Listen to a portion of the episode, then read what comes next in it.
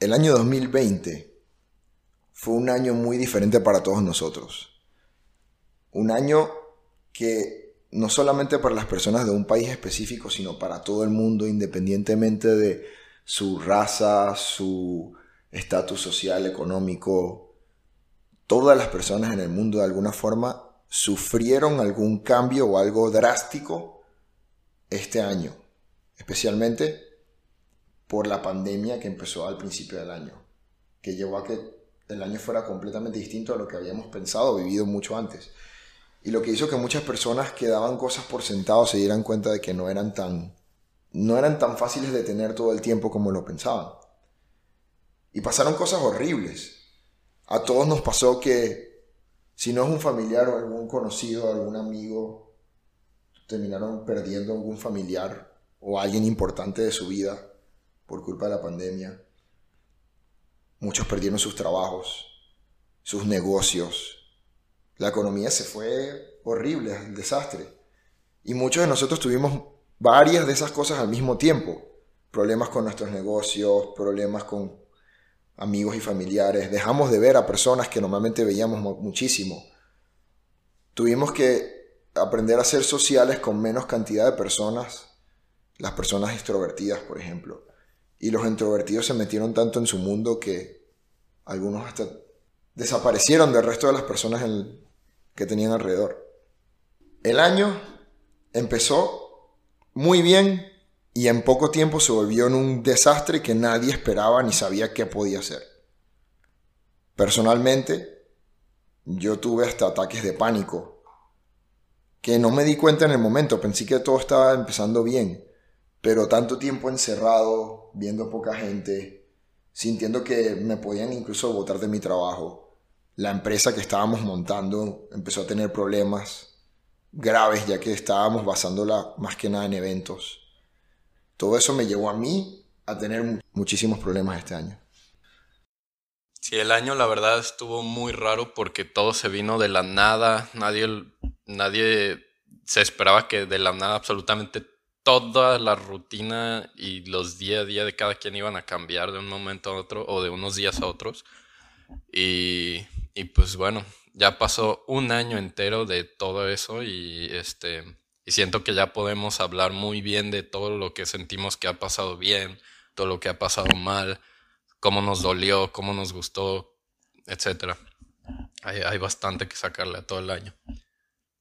Ya para que la última vez que vi una película se me hacía raro ver gente hablando tan cerca unas de las otras sin tener máscara. O sea, como que me daba un algo. O sea, como que se me hacía, por un segundo sentía, ¿por qué no tienen máscara? Y, me doy cuenta que de verdad que te acostumbras a cómo cambiaron todas las cosas. Pero más que nada te pone a pensar en cuántas cosas que dabas por sentado de la nada ya no son una opción.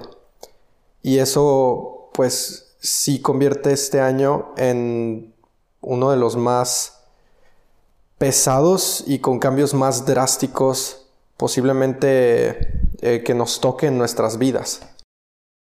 Podemos pensar que el año 2020 sería ese año, pero esa pandemia no se ha acabado. Y la pregunta que nosotros tenemos ahora, si tantas cosas malas y extrañas pasaron este año a todo el mundo, ¿qué nos puede esperar el año 2021? ¿Y con qué cara o con qué enfoque deberíamos empezar este año. Aquí Norman. Aquí está Diego. Y Miguel. Para hablarles de Enfoques.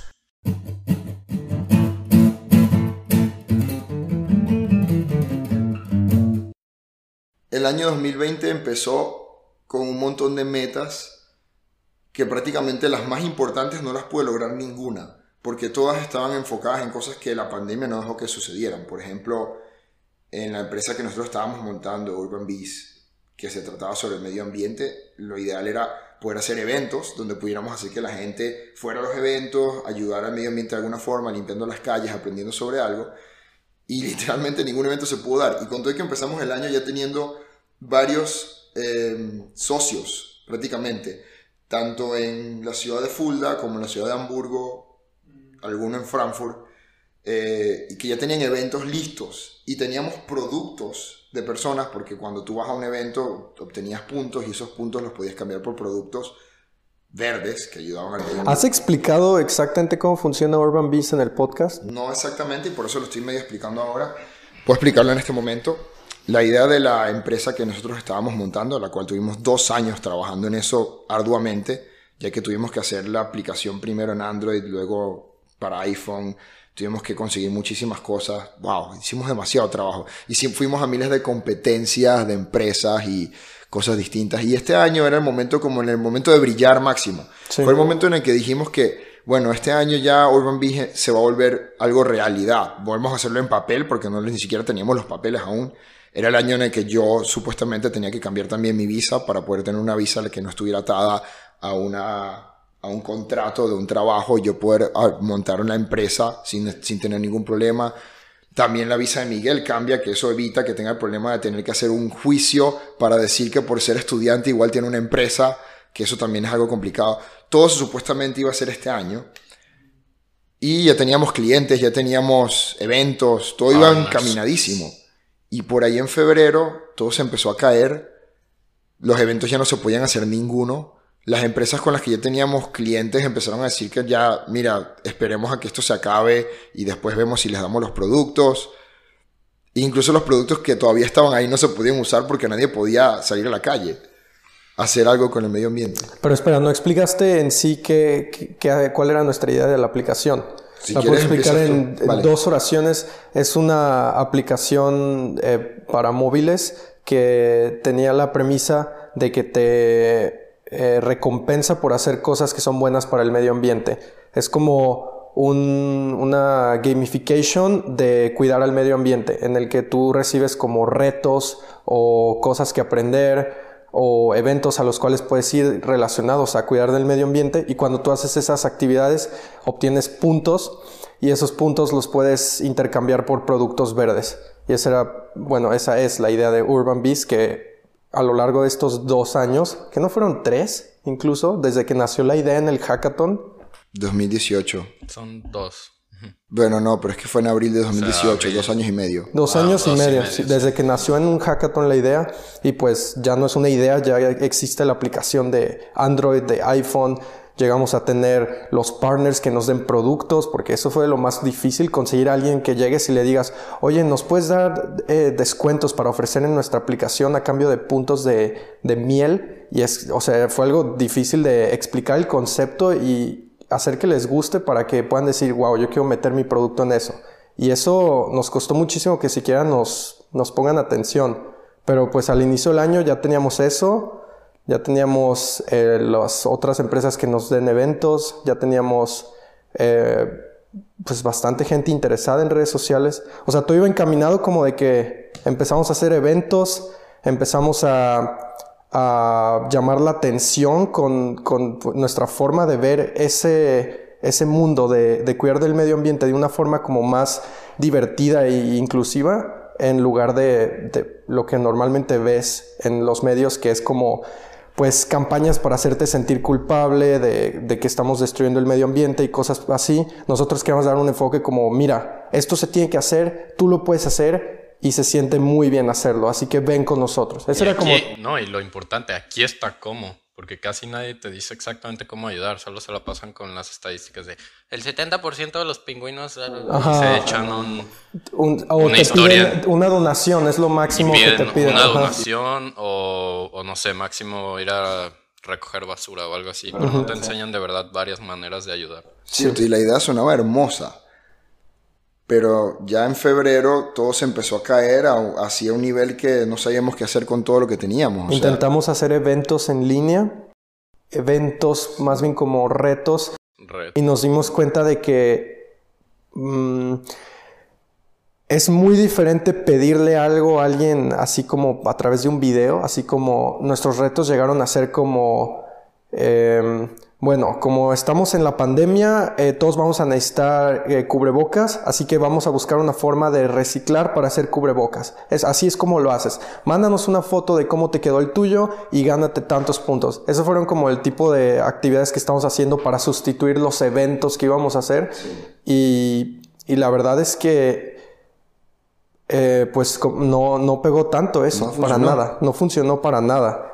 Estábamos de verdad como que tratando de salvar la idea por todo el trabajo que teníamos encima de eso y porque sabíamos que era una idea buena que de verdad quería ayudar al mundo, pero llegó un momento que nos dimos cuenta de que eso no iba a funcionar mientras estuviera la pandemia.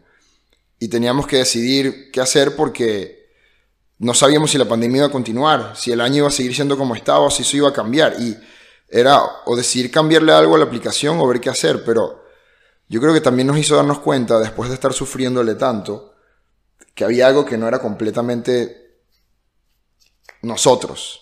Sí. Cuando decidíamos trabajar en eso nos dimos cuenta de las partes que más nos gustaban y las partes que menos nos gustaban de, trabajar en un proyecto así. Y aunque, y, estando en una pandemia, en una situación tan horrible y tan encerrada, nos dimos cuenta que no teníamos tantas ganas de trabajar ya en eso.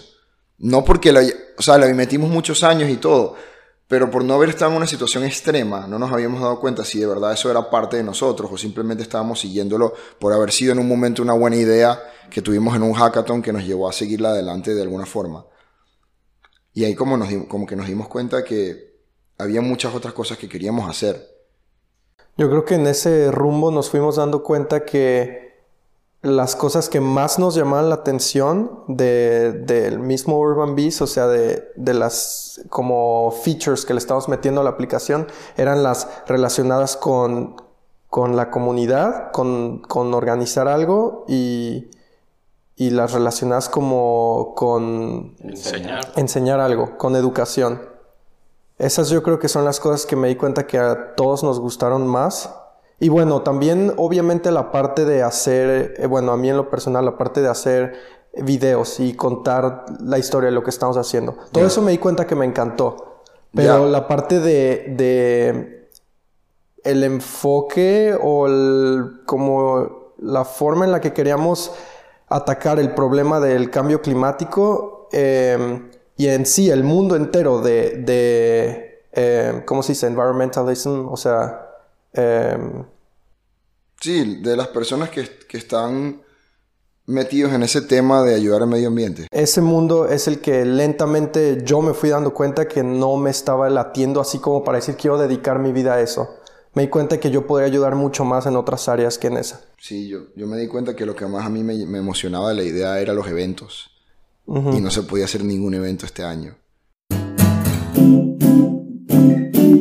Estuvimos encerrados tres meses trabajando nosotros juntos, sacamos la aplicación para iPhone en el medio de la pandemia, tratando de hacer algo significativo y todos nos empezamos a sentir mal, o sea, incluso estando juntos y trabajando, había algo, bueno, aparte de que no podíamos salir, no podíamos ver amistades, estábamos completamente metidos en la pandemia. Yo estaba teniendo problemas con mi trabajo, no sabía si me iban a votar o no, simplemente porque estaban reduciendo personal y y yo era una persona que hacía de todo, pero nada específico.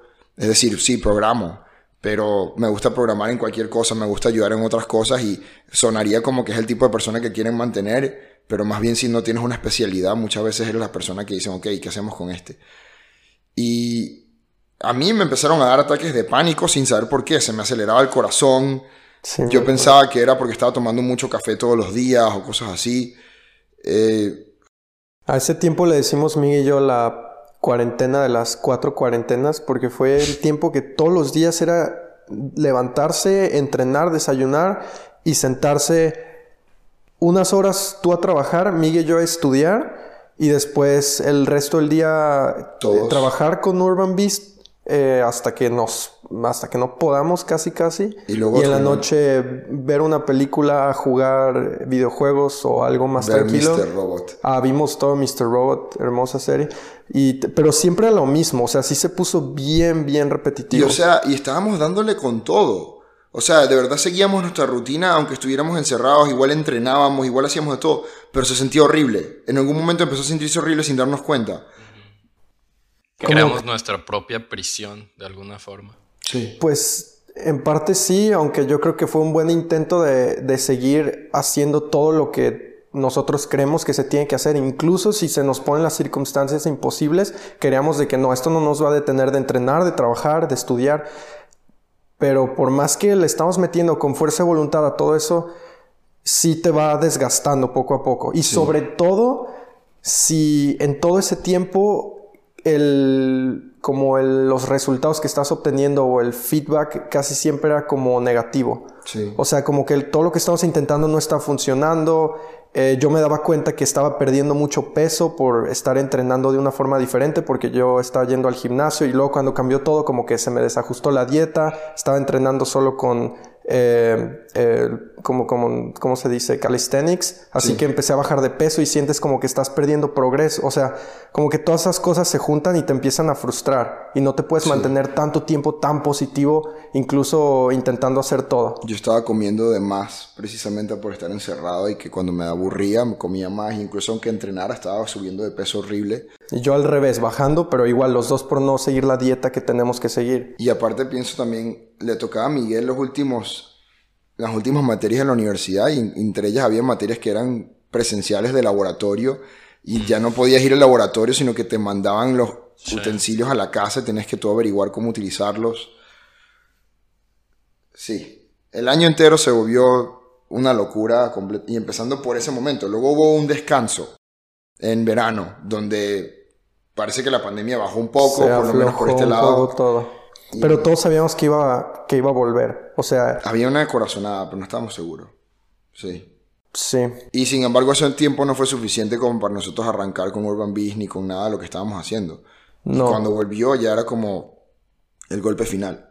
Es más, dijimos, antes de eso dijimos, vamos a hacer el último plan el último intento máximo de darle con todo a que la, idea funcione o no.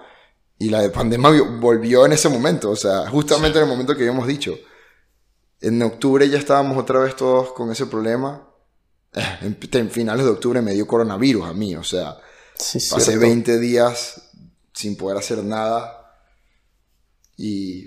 ¿Grabaste enfoques mientras estabas en la, eh, enfermo? Sí. Ah, claro, ¿Pero lo mencionaste? No. En, el podcast. No, primera vez que hablo de que. Que aquí Norman con corona. Pero ya estoy completamente bien, sí. No, ni siquiera creo que se nota en mi voz de que estaba enfermo. No, por eso pregunto. No, no. Sí. Pero bueno.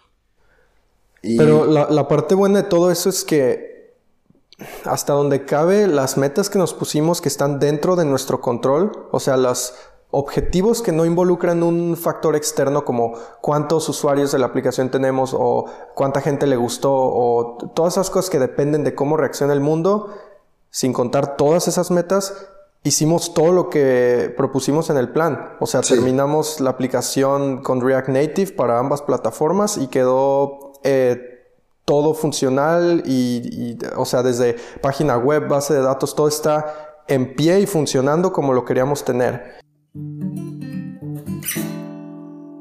Y eso a mí me, me lleva al otro tema, exactamente. Que hemos estado hablando de puras cosas malas, de todo lo horrible que nos pasó en el año 2020, pero también hay muchísimas cosas buenas que pasaron. Sí. Yo considero que el 2020 fue el año en el que yo más he aprendido en mi vida. Yo también por mucho. Y también, no sé si nomás por aprender, pero en general creo que es de los mejores años de mi vida, o el mejor. imagínate. Fácil. hay, algo que yo aprendí en Venezuela, que siempre lo vivía, que era que siempre cuando hay crisis hay oportunidad. Y están los que lloran, están los que venden los pañuelos. y están los que no lloran y están más bien felices con lo que está pasando en el medio, porque igual logran pasarle por encima. Entonces, los oportunistas los que lloran y los que no lloran. Y yo creo que nosotros fuimos de los tres en el medio del año. Pero al final... Pues le intentamos de todas las formas que se le puede intentar, sí. Sí. Pero al final yo creo que, exacto, de la crisis sacamos muchas oportunidades. No pudimos salir tanto, tuvimos que encerrarnos, pero encerrarnos en vez de consumirnos nosotros mismos, tratamos de aprender lo más que pudimos. Yo leí más libros que en toda mi vida. Yo también. Leí 15 libros este año. Y para mí eso es muchísimo. Hay personas que se leen un libro a la semana. Yo tampoco puedo hacer así porque necesito analizar los libros que leo porque son complicados, pero eh, por ese lado aprendí muchísimo. Por otro lado, las personas con las que me vi, que fueron mucho menos que en los otros años porque no podía salir tanto, siento que se armaron más grandes los lazos entre cada persona. Y las personas que no vi también, porque como no los veía nunca, los llamaba y se hacía una conexión más grande hablando por teléfono, que yo nunca, yo soy una persona que me cuesta demasiado mantener contacto con personas que están a lo lejos. Sí. ¿Sabes? Hablar con ellos y como que en la pandemia me sentí más obligado de alguna forma porque no tenía ninguna forma de socializar enfrente y empecé a hablar con más personas, a mantener conversaciones, a, a hablar con mi familia, con amistades viejas y todo y por ese lado me sentí mucho más social de lo que esperaba, incluso en medio de la pandemia. Y en mi trabajo también mejoré. El trabajo me hizo, como sentía que tenía esa presión de que podía llegar a tener un problema, eh, empecé a meterle más a mi trabajo, incluso que aunque fuera por internet solamente, todo siempre en la computadora desde casa, pero llegué a tener incluso una mejor posición en el trabajo y, y me fui por el lado que me gustaba. O sea, para mí este año al final ha tenido demasiadas oportunidades. Yo creo que para mí el estar encerrado tanto tiempo me, me volvió aún más disciplinado que siempre. Y como fue el primer año que planeé tan específicamente mis metas, estuve todo el tiempo trabajando en ellas. Y, y bueno, yo todavía no estoy en 15 libros al año, pero en los 20 años anteriores de mi vida yo no sé cuántos libros haya leído por mi cuenta que no sean por la escuela o universidad, pero probablemente no sean ni siquiera tres. Y este año leí seis en solo un año, lo cual es ya un incremento gigantesco. Y crear el hábito de leer ya es como lo que vale oro. Y bueno, ya cómo serán los siguientes años, solo puede ir mejorando eso. Y bueno, no nomás en cuanto a leer, también aprendí a entrenar solo, a entrenar en mi casa con lo que sea que tenga o sea, para siempre poder estar haciendo ejercicio sin importar las circunstancias. Em, la verdad, podría decir que aprendí a estar solo, pero es algo que yo siempre me ha gustado mucho. Eh, pero más bien aprendí que sí me puede hacer falta estar con gente. Y eso mismo que tú estás diciendo, que empezaste a hablarle a más gente y yo creo que también puede tener que ver con que ya no los das por sentado porque dices, o sea, no mames, de la nada se puede venir algo horrible que hace que no puedas ver a nadie en un, mucho tiempo. Y aparte también puede ser que gente muera por esto. O sea, como que te pone a... Es triste que necesitemos que pase algo horrible para que apreciemos las cosas, pero a veces eso es lo que necesitamos. La cachetada. Ajá, la cachetada que te dice de que, güey, ¿cuánto llevas sin hablarle a, a tus papás, por ejemplo?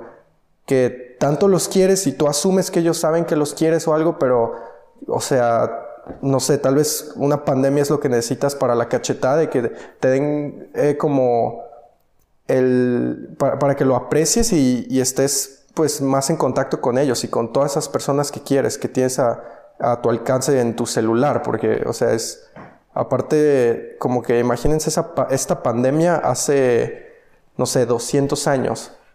O sea, nada que ver con cómo ahora podemos seguir conectados eh, con todo, incluso si se puso así de horrible todo. Y eso es algo que yo creo que debemos estar súper agradecidos de que se pueda hacer. Sí, concuerdo completamente.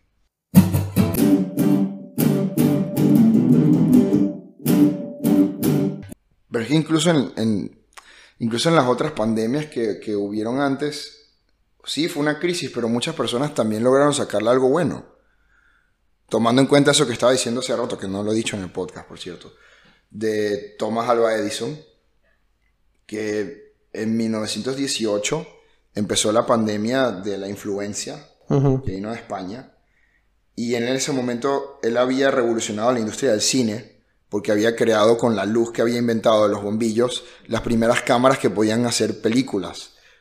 Sin sonido, pero podían hacer películas y él hacía películas con eso. Y estuvo tuvo una empresa que se dedicaba a eso hasta 1918 que fue cuando la cerró y fue cuando empezó la pandemia. Pero al él cerrar ese negocio no se quedó ahí. Empezó a trabajar en otros proyectos y pasó en esos dos años de pandemia trabajando en proyectos para luego llegar con miles de nuevas cosas que siguieron revolucionando el mundo. Sí. Había inventado miles de cosas ya, pero siguió inventando y bueno, vivió todavía 20 años más antes después de eso.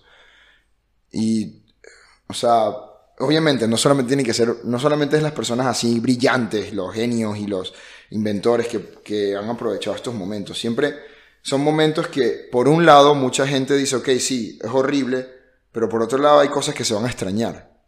Estoy seguro. Y más ahora, hoy en día. ¿De la pandemia? Sí. ¿De qué trabajo? Por ejemplo, en, mi trabajo, la gente, las empresas se dieron cuenta que ahora el, el, em, la gente trabaja 80% mejor Más estando e- en casa. O sea, más efectivo. Más pues, eficiente, sí. Más ef- ajá. Y se dieron cuenta con eso que ah, prácticamente ahora los tra- el trabajo va a ser más en tu casa y cuando quieras ir a la oficina vas que en la oficina y cuando quieras ir a tu casa vas. Es lo contrario. Y mucha gente dice que van a extrañar mucho estar tanto tiempo con su familia encerrados, o sea, porque están con ellos por lo menos, que nunca tienen tanto tiempo con ellos. Normalmente en un día de ocho horas de trabajo uno ve a su familia entre semana solamente cuando te vas a dormir o cuando te vas a levantar a trabajar, un ratico.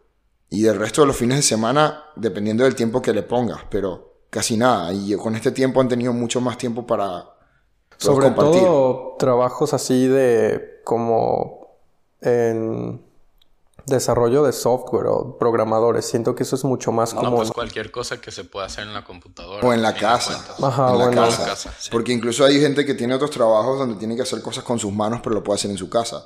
Electrónica y otras cosas. Mm, sí. Para el resto, pues. Pero Es que, hay, miles trabajos de que cosas. sí no se pueden hacer en casa. No, sí, hay, mu- hay muchísimos trabajos y de, y de esos trabajos depende muchísimo de todo el mundo. O sea, todo el mundo de la logística, por ejemplo, literal no la puedes hacer por una computadora. Sí, Y, claro. pues, y no sé, yo el otro día me acuerdo que, ¿se acuerdan del podcast de Joe Rogan con Elon Musk? Sí. Eh, Elon Musk a mí me sorprende que en una parte se atreve a decir, o sea, están hablando de cómo todo el mundo nada más se queja de que, ay, este, Elon Musk sigue manejando sus empresas y sigue mandando gente a trabajar con todo y el riesgo del corona y contagiarse y eso. Y él dice, sí, pero es que, bueno, miren, creo que la gente no entiende una cosa y es que si no se mueve el mundo, no hay comida, no hay luz, no hay calefacción, no hay nada. O sea, alguien o una, un porcentaje de gente en el mundo sí tiene que estar haciendo esas cosas para Sí. que tú puedas estar durante la pandemia en tu casa metido con luz y con gas para poder cocinar y que puedas estar encerrado. No solamente es que tú estés ahí encerrado, sino que hay mucha gente que tiene que estar trabajando para que se pueda hacer todo eso. Sí, eso me recuerda. Y No puedes parar el mundo entero no de puedes parar un engranaje gigante que está trabajando todo el tiempo, ¿no? Ujú. o, o ahí sí colapsa todo. Sí, y me recuerda también. Incluso Merkel lo dijo una vez. Cuando la gente empezó a comprar demasiado papel toalé. Ah, sí. Que ella decía como que no se preocupen. Que comida y papel y todo lo que hay en el supermercado siempre va a haber para ustedes. Ustedes tranquilos que enciérrense y no se preocupen que los, los, todos esos trabajos van a seguir funcionando. Porque ella sabía que cuando hay que hay una pandemia y se tienen que encerrar, hay personas que tienen que trabajar para que el mundo siga corriendo. Y esa es parte de eso. La comida y todo eso. Sí, pues el trabajo que yo tenía en, en Tegut, el supermercado, eso nunca se paró, ni en la peor parte de la, del lockdown. O sea, eso sigue porque yo creo que cuando, cuando se hacen las leyes para ver qué tipo de negocios se tienen que tener, o sea, siempre lo definen como que lo esencial sigue funcionando, lo esencial para sobrevivir, supermercados, este, farmacias, hospitales, cosas así. Es que hasta en Venezuela, cuando, cuando hicimos la, la protesta de tres meses en el 2014, que paralizamos el país entero, lo único que dejábamos pasar en, en las barricadas que se hacían en la calle y todo eran los camiones de comida hacia los supermercados. Porque eso obviamente tenía que seguir funcionando. Sí. Y bueno, eso me lleva después a pensar, pues ya vimos lo bueno y lo malo que ha, que ha tenido el año 2020. Entonces, ¿con qué cara podemos entrar al 2021? ¿Qué, enfoque le podemos dar al 2021? Sabiendo que puede que la pandemia continúe y que el año muchas personas están pensando que va a ser un año malo, que va a ser un año con muchos problemas. No, y otras creen que solo porque ya cambió el numerito en el calendario ya, ya se acabó lo feo. Porque no nomás fue la pandemia de feo que pasó en 2020 para todo el mundo. Así que como que mucha gente lo asocia como que ya acabó el año, nuevo comienzo. Lo cual es un sentimiento muy bonito que yo aprecio, pero en realidad no, está cambiando simplemente un número que nosotros inventamos para medir eh, periodos de tiempo. Pero los problemas que, que, que se crearon y que ya estaban durante 2020, pues vienen igualito a 2021. Y Hay una diferencia. sobre todo, o sea, ¿cuál diferencia dirías tú?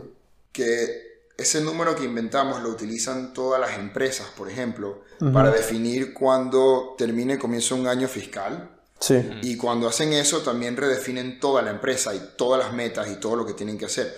Y este año estoy seguro que muchas empresas se están redefiniendo de nuevo, tomando en cuenta las posibilidades de la pandemia. Y eso va a hacer que de un día a otro, ahorita cuando están abriendo todas las empresas en enero, los que vayan a empezar a trabajar vengan con otro plan completamente distinto al que tenían el año pasado. Y en ese punto sí está cambiando mucho las cosas. Sí, o sea, a nivel macro las empresas se adaptan, pero también a nivel micro, es por eso dije que es un pensamiento bonito que mucha gente de verdad usan el final del año y el principio del año para, para redefinir sus metas, para ver qué quieren cambiar en sus vidas y o sea, yo siempre pienso que eso lo puedes hacer en cualquier momento y no deberías de esperar a, que se sienta como un nuevo comienzo para mejorar tu vida, si es lo que quieres hacer, pero al mismo tiempo entiendo perfectamente porque nosotros también usamos el principio del año como para, para medir, ok, qué se logró el año pasado y qué se va a lograr el próximo y pues redireccionarte hacia donde quieres ir. Así que pues en cuanto a todo eso sí es súper importante con qué enfoque pasamos al 2021.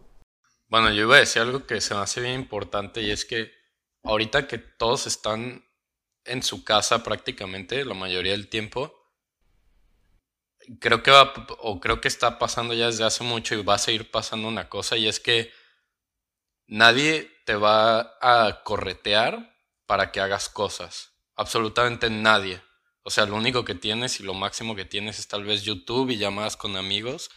Pero, no sé, cuando teníamos todo el círculo funcionando de que vas a la escuela o vas al trabajo, vas a la universidad, vas a todas las cosas, siempre hay como que varias personas durante el día que mínimo con una conversación de un minuto ya te podían cambiar la motivación o la depresión o la ansiedad o cualquier cosa que ahora ya no vas a tener porque estás prácticamente encerrado. Y tienes que tener bien consciente que la persona que más te puede motivar es tú misma, casi, casi. Y, que, y, tienes que estar preparado para, para luchar contra ti mismo y aprender a vivir con ti mismo todo este tiempo. Porque mucha gente como que siento, yo, yo me considero una de las personas que antes de niño iba a la escuela porque, o sea, yo iba a la escuela en automático a veces porque era como tengo que ir a la escuela y va a estar el profesor y tengo que hacer la tarea y no quiero que me regañe él porque si no me va a regañar mi mamá y si no me va a regañar mi papá. Y era una cadena de personas o de situaciones de presión y de seguir que te hacían instrucciones básicamente. Exacto, que te hacían hacer las cosas que tienes que hacer. E incluso te motivaban a veces a hacer las cosas que quieres hacer. Pero ahorita no existe nada de eso. Entonces. O sea, no existe la misma forma, pero. La presión no es, mucho La presión no existe. No, sí existe, porque no es de tu casa. pero no es la misma, no existe esa misma eso me refiero que sí existe, pero es completamente diferente, es mucho menor a la que era antes. Y no sé, ah, yo quería decir eso hace rato que estábamos hablando de cosas buenas y malas y no, se me ocurrió más que hasta ahorita. No, pero tiene mucho. Pero eh, y yo le, yo le agregaría que incluso si todo cambia. Si de repente la vacuna funciona y el corona ya no hay una nueva cepa y todo cambia y regresa a la normalidad, ya no va a haber una misma normalidad. Ya el mundo cambió completamente y tenemos que agarrar todas esas enseñanzas que tuvimos del año pasado y no olvidarlas. Una de las enseñanzas es no dar las cosas por sentado y otra es apreciar más las cosas pequeñas. Que mucha gente está tan consumido en su rutina diaria que está impuesta más por la presión que por ellos mismos, que no están disfrutando ni apreciando casi ninguna parte de su día. Y esto puede que los ayudara, a muchos los ayudó, porque conozco mucha gente que me lo ha dicho, a apreciar más las cosas, apreciar cada momento que están con la familia, apreciar cada momento que hacen algo, que salen cuando se podía salir y cuando no. Cosa que me recuerda también a la película, a la película que vimos hace unos días, la nueva película de Disney Soul. Pues porque en esta película prácticamente se habla de eso. Y me parece una película muy bonita para sacar especialmente en este momento. Demasiado. habla sobre cómo... El, timing es perfecto esa película. Sí. De hecho, por eso yo creo que, o sea, la mayoría de las personas al ver esa película tienes que llorar porque de verdad te da una cachetada de que, o sea, sí, muy feo el año y lo que quieras, pero todas las cosas hermosas que están pasando todo el tiempo y no les prestaste atención nunca.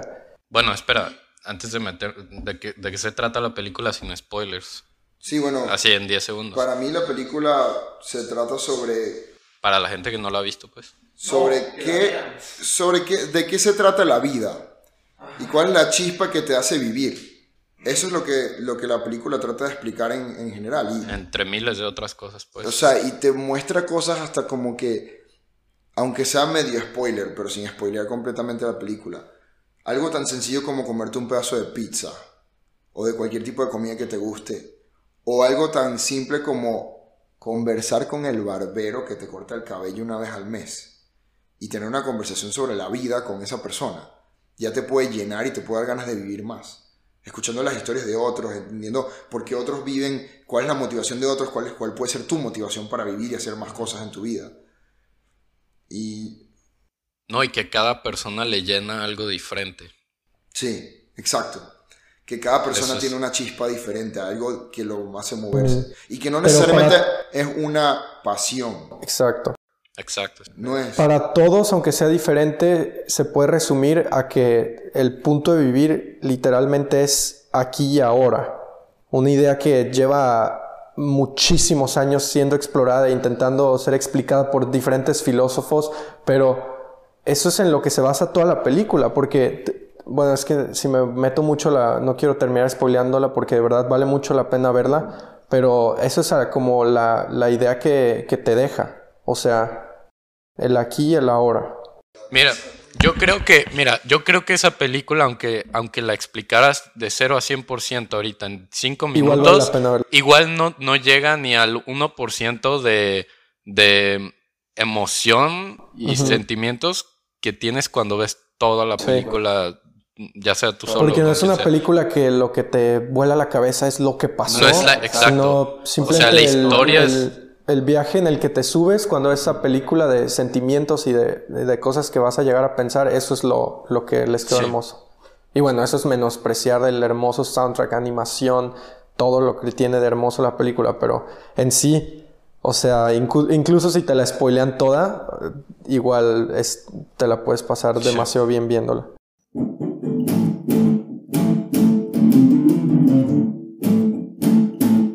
Bueno, entonces, el punto era que incluso si... Espera, ¿qué le dirías a toda la gente que considera a las películas de Disney así para niños?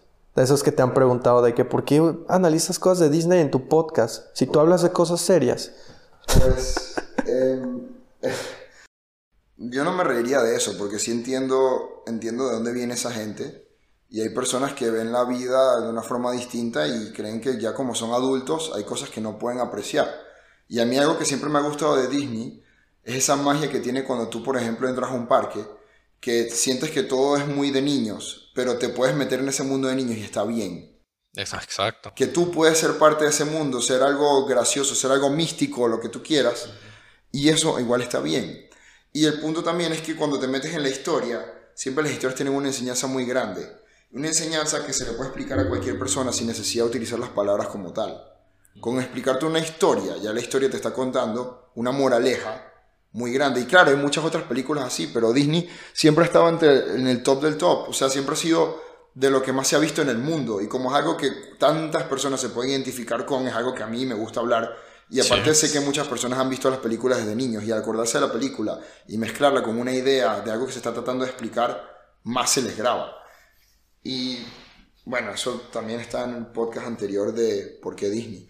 Cierto. No, y- Y siento que Disney, lo- o sea, a mí lo que más me gusta de Disney es eso que, que dijiste, que eh, todas las personas cuando van creciendo, como que van perdiendo una parte de ellos que tuvieron de niño, que es esa como curiosidad y creatividad que, que no te da miedo mostrar. Y casi todas las personas cuando van creciendo lo van perdiendo. Porque, ¿qué pasa? Porque hay trabajo y hay impuestos y hay todo lo que te quita todo eso. Y yo siento que cualquier vez, cualquier persona, no importa qué edad, si ve una película de Disney, aunque lo quieran medio esconder, bueno, tal vez no les guste ya, de verdad, pero aunque lo quieran esconder, siempre, siempre hay una mini chispita que sienten adentro como de mierda, cuando yo era niño, fútbol, cuando yo era niño. No, y los sé", temas que hablan ¿sabes? son tan humanos que está Sí. difícil que alguien lo vea y diga, ah, no, yo nunca he sentido ninguna de esas emociones. Exacto. aunque te pongan el personaje como un carro o un pez que habla y, y se le va la memoria, o A un león que es un rey. cualquier cosa que te pongan. Y por eso es que digo que esta película, independientemente si te gustan las películas de niños o no, yo creo que igual te puede llegar, porque se siente Sí. como más adulta también, esta película. Sí, se siente. Se me hizo todo el tiempo un tema pesado. De hecho, de- estábamos hablando de eso cuando la vimos, creo que el día después, que estábamos preguntándonos que si un niño la podía entender, siquiera. Y todos llegamos a la, con- a la conclusión de que, o sea, cada quien la va a entender diferente, pero a todos les va a llegar la idea principal de la película, ¿no? Que obviamente veanla primero, no, no les vamos a spoiler nada, pero, pero no sé, para que se den un ejemplo, nosotros éramos cuatro amigos, eh, todos hombres más o menos entre 20 y 30 años, estábamos sentados los cuatro viendo la película, no dijimos absolutamente nada durante toda la película porque cada quien estaba subido en su propio tren y acabó la película y cada uno se fue metiendo al baño a fingir que se fue a lavar las manos, pero literal nadie dijo nada, o sea, duramos una hora que nadie podía decir nada porque todos tenían el nudo en la garganta o... no, no, no o en la garganta. Yo siento que fue más No. como que todos se quedaron tan impresionados que ni tenían palabras. Eso es un nudo en la garganta. También. Bueno, O sea, que es no sabes ni qué Un nudo decir. en la garganta lo asocio con angustia. Yo no Pero, sentía angustia, no. yo, Yo la- no, un nudo en la garganta es cuando no estás que no puedes hablar porque no sabes ni cómo, ni Ya, cómo, bueno. ni qué, ni Uno puede cuándo, ni por qué. No puedes llorar, Por no puedes hablar. horrible, o uno puede llorar por algo muy bueno, o Exacto. uno puede llorar por simplemente una sensación que no entiende si es buena o mala, Sí. o es una mezcla de las dos que te da tristeza y felicidad al mismo tiempo. Y ah, en el punto en el que no llegas a llorar, pero si dices una palabra, sabes que vas a llorar, es cuando tienes ese nudo en la garganta. Sí. Mm, También. Bueno, yo no sentí ese nudo, solamente lloré durante la película y cuando acabó me quedé así como wow. Y, Y yo, y, y lo más importante, palabras. yo estoy seguro de que cada quien le tocaron partes que le afectaban más. sí, claro. O que le emocionaban más. como Como, como cualquier cual- ajá. como Sí. cualquier cosa así. Pero bueno, eh, ya le dimos demasiadas flores a la película. Vayan a verla. Está bien aburrida igual, así que ahí... Está bien. No, es verdad, muy recomendable. Está en Disney Plus, si no... No Sí. sé cuándo salga, pero bueno. Y no, no nos están pagando por decir esto. Aún. Disney no me ha pagado nunca nada. Bueno fuera. Disney no me ha pagado nunca. Pero sí. Te ha Eh, pagado con inspiración y sentimiento. Tenemos 45 minutos de aproximadamente de podcast. Así que vamos a intentar empezar a ir a la conclusión de esto. Que es de nuevo con qué podemos abordar el año 2021. Con qué mentalidad. Y bueno, otra vez tomando el tema de que independientemente si hay o no hay una pandemia y sigue continuando el problema, por lo menos nosotros ya organizamos nuestras metas y todo para que sin necesidad de que sin, Sin importar, sin que haya una importar que haya una pandemia o no, tomemos todo lo que aprendimos de eso y sigamos de forma que podamos lograr todas nuestras metas sin importar eso. Por ejemplo, pues decidimos, desgraciadamente que, desgraciadamente por un lado, que Urban Beast no va a continuar por varias cosas. Una, bueno, la pandemia no dejó que arrancara en el momento que podía tener más auge y lo otro es simplemente que nos dimos cuenta de que si no podíamos trabajar en eso en medio de la pandemia porque no nos llenaba, es porque había algo que hacía que quisiéramos trabajar en algo más. Y ahora tenemos pensado tener, hacer otro proyecto completamente diferente. Pronto ya sabrá la gente sobre eso. Pero lo- la cosa es que este proyecto no, incluso si hay una pandemia todo el año, no va a frenarlo por nada del mundo. Sí, y sigue incluyendo las cosas que tanto, sociales, que tanto nos gustan, de alguna forma. Eh, y exacto, o sea, yo creo que la gente debería buscar pensar sobre este año que independientemente de pandemia o no, lo puedan disfrutar lo más que puedan, puedan lograr todo lo que ellos quieran lograr y, y lo aprecien, pues. Si hay pandemia, aprecien todo lo que tiene el medio de la pandemia, todo eso, eso que hemos dicho que ha sido bueno del año pasado. Y si no lo hay, recuerden todo lo que aprendieron y aprendan, y, o sea, sigan viviendo la vida más plena, sabiendo que pueden pasar este tipo de cosas. Yo creo que eso principalmente es lo que yo podría decirle a la gente que es la mejor forma de abordar el nuevo año. Teniendo en mente que independientemente si viene algo horrible o no, en tanto crisis o no crisis siempre hay oportunidades y yo puedo vivir lo mejor que pueda sin importar qué es lo que esté pasando. Quejarte solo va a hacer que tú seas la persona que esté sufriendo en ese momento cuando todos los demás están de alguna forma viviendo su vida. No sé qué más pueden agregar a ustedes. ¿Qué recomendarían a la gente? Yo cuando estaba analizando todas las cosas que, que logré y que no logré este año, llegué a la conclusión que la solución a la mayoría de esas es tener una mentalidad que, que me facilite ser más disciplinado. Lo cual suena contradictorio porque cuando tienes una mentalidad o, cuando estás pensando en todo de una forma positiva, sientes más bien como motivación. Y la motivación pues te puede mantener haciendo eh, o trabajando en, en tus metas. Y por el otro lado tienes la disciplina, que es simplemente a fuerza de voluntad, te sientas bien o te sientas mal, ponerte a hacer las cosas que tienes que hacer. Y yo me di cuenta de que no se puede sobrevivir a pura disciplina, porque te puedes volver miserable en tu propia cárcel que te construiste de, rutinas y, y cosas así. Por eso es una combinación de las dos. Tienes que tener toda esa mentalidad que acaba de explicar Norman, de de verdad apreciar lo que tienes ahorita, porque Ahorita estamos diciendo, ah, bueno, no podemos salir de fiesta, no podemos ir a hacer algo con amigos, no podemos ver a toda la familia, tal y tal. Pero pues tienes que puedes estar en tu casa, tienes un dispositivo en el cual puedes aprender casi cualquier cosa en todo el mundo, solo buscándolo en internet. Puedes leer cualquier cosa, ver cualquier cosa, aprender cualquier cosa, hablar con quien quieras. Yo sé que no es lo mismo que hacerlo en persona. Yo sé que no puedes aprender karate solo viendo videos porque es mucho mejor ir a practicarlo en, en un lugar donde se practica karate. Yo sé que no se compara, pero igual tienes una ventana al universo entero solo en tu mano, así en tu celular, pues de verdad explorar demasiado. Y eso es una de las cosas que no estás aprovechando. Tampoco no estás aprovechando toda la gente que sí tienes cerca. No estás aprovechando el silencio de salir a la calle y que sea algo diferente. Hay muchísimas cosas hmm. que cambiaron, pero que también pueden ser hermosas. Y no sabemos si algún día va a pasar algo como que salen zombies todo se vuelve mucho peor. Ya ni siquiera va a haber internet, ya ni siquiera va a haber... O sea, se puede poner todo mucho peor. Así que aprécialo como está ahorita, porque de verdad, si te pones a ver todas las cosas que tenemos en este mundo, de verdad le puedes ver un lado muy bueno. Y si se pone mejor, y tú ya estabas pendiente de que incluso se podía poner peor, entonces lo vas a disfrutar, muchísimo. Demasiado. Por eso necesitas la mentalidad, pero también la disciplina porque no siempre vas a lograr ponerte en ese mindset tan bueno y para eso también necesitas esa disciplina que te mantenga en raya haciendo lo que tienes que hacer. Así que las dos cosas se me hacen lo más importante y con el enfoque con el que yo voy al siguiente año. Bien. Miguel. ¿Cuánto va? 50. Ah, ya. o no sé, es que ustedes dijeron prácticamente lo que yo también diría, yo creo.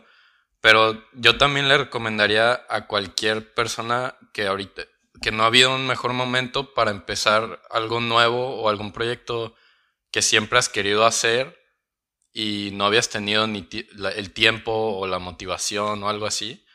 No sé, yo, yo siento que ahorita es muy buen momento para de verdad meterte en algo tuyo que sea como tu, no solo tu hobby, pero sí algo que te ayude a escaparte de absolutamente todo, porque cuando a veces se ponen las cosas muy oscuras, necesitas algo para ir, ¿no? O sea, algo que hacer, algo que leer, algo que escribir, que dibujar, que pintar, que patear, que boxear. O sea, di tú tu cosa, no importa, pero métete en algo que te gusta, porque jamás lo has necesitado más que ahora. Y, como dijo Diego, y como dijo Diego, tienes una ventana al universo en tu celular, o sea, no, no hay, la única excusa que se me ocurre es que no tienes la motivación.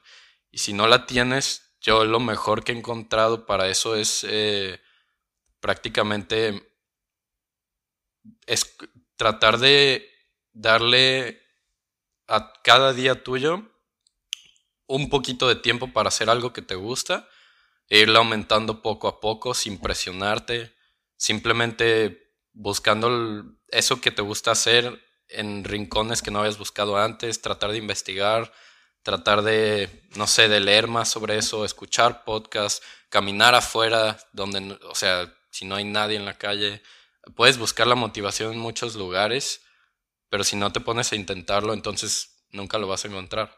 Y yo creo que eso es con lo que yo más entro este año, de que con ganas de tratar de buscar en lugares que no he buscado esa motivación que me falta para empezar mis propios proyectos que siempre he querido y que no he hecho.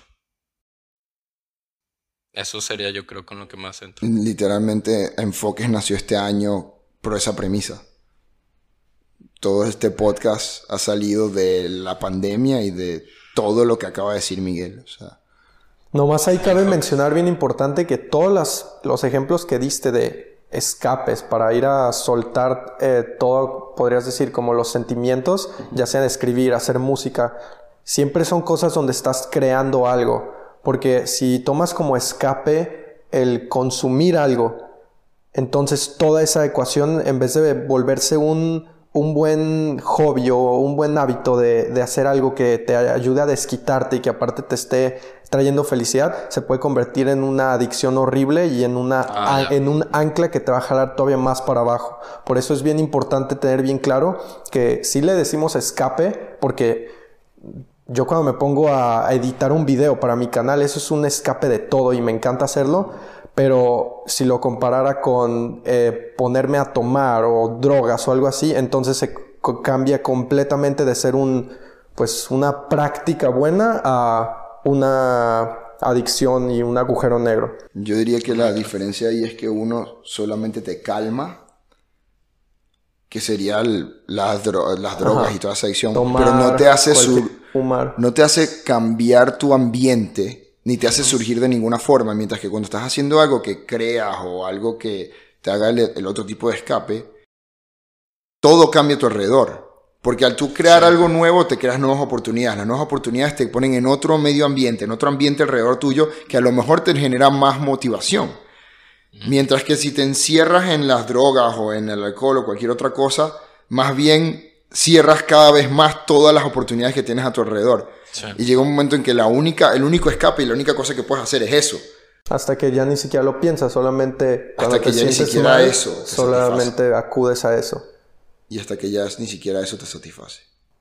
Ajá. O sea, por eso digo hoyo negro, porque eso es infinito hacia abajo. Y la otra cosa es infinito hacia arriba. Exacto. Porque solo puedes mejorar más en ese arte que haces o solo puedes eh, meterte en más oportunidades, como dijiste. O sea, uno va para arriba con todo y otro para abajo con todo. Sí. Tampoco estamos diciendo que no te vayas de fiesta o que no disfrutes un rato cuando puedas. Obviamente de vez en cuando hace falta Claro. Hacer algún tipo de desastre. Sí. Siempre que no haya corona, obviamente, tomando en cuenta todas las previsiones y todo. Pero, pero el punto no es ese. El punto es aprovechar, hacer los hobbies que puedas, tomarte el tiempo que necesites para descansar también y disfrutar cuando puedas, sin meterte en un vicio. Y Y si tienes algo que enseñarle al mundo, enséñaselo. por favor, Enséñaselo.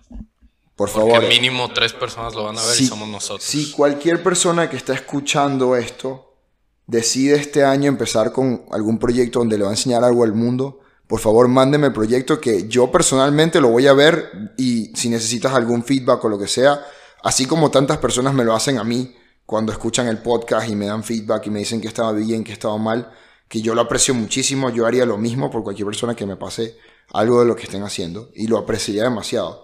Igualmente Lo nosotros. apreciaría muchísimo, perdón, por utilizar la palabra demasiado en un mal contexto todo el tiempo. Sí. y bueno, yo creo que esa... Imagínate que esa, esa oración, ese call to action sea la que movió a alguien a decir, ah, hoy es el día que voy a hacer esa cosa, a empezar esa cosa. Por Pues favor. que no empezamos todos así. Literalmente así empezó el- mi canal de YouTube, así empezó, Así empezó cualquier proyecto grande que he tenido. Un momento grande. que dices, a ver, dale pues, y te pones a hacer algo. Sí. Empezar. Empieza. Hoy. ¿Dónde estás? Ahora. la clave para lograr las cosas es empezar. Empezar y no parar hasta que se logre y cuando se logre seguir adelante. Siempre lo he pensado así. Yo creo que con eso concluimos bien el episodio. Vamos con todo al nuevo año. Pa'lante, como siempre digo yo. y, no te olvides de ahí, te vas a sentir mejor como en todos los episodios. Si vienes con ese enfoque al nuevo año, independientemente de que haya una pandemia y un problema, esté pasando algo horrible o todo esté muy bien, de las dos formas, siempre tomando en cuenta apreciar incluso las cosas más pequeñas y hacer todo lo posible por disfrutar y trabajar y lograr tus cosas y tus metas, si haces todo eso junto, te vas a sentir mejor. Muchas gracias por escuchar. Gracias. Y hasta la próxima.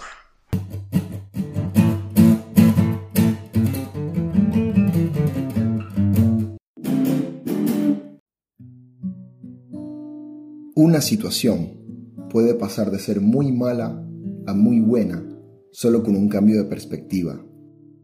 El enfoque que le damos a cada momento de nuestra vida determina el camino que vamos a seguir y qué tan felices podamos ser. Me llamo Norman. Dependiendo de con quién hables te dirá que soy muchas cosas diferentes. Es cierto que soy multifacético, pero sobre todo soy humano. Un humano que le gusta reflexionar sobre el enfoque que le damos a la vida. En este podcast hablo sobre mis experiencias y qué enfoque le he dado a cada situación para llevarlo lo mejor posible, tanto para mí como para los demás involucrados. Te invito a que escuches lo que tengo que decir en manera de reflexión. ¿Quién sabe? A lo mejor te encuentras con un buen tema para discutir o para ser parte de tu vida. Sin importar el caso. Gracias por tomar el tiempo de escuchar. Enfoques.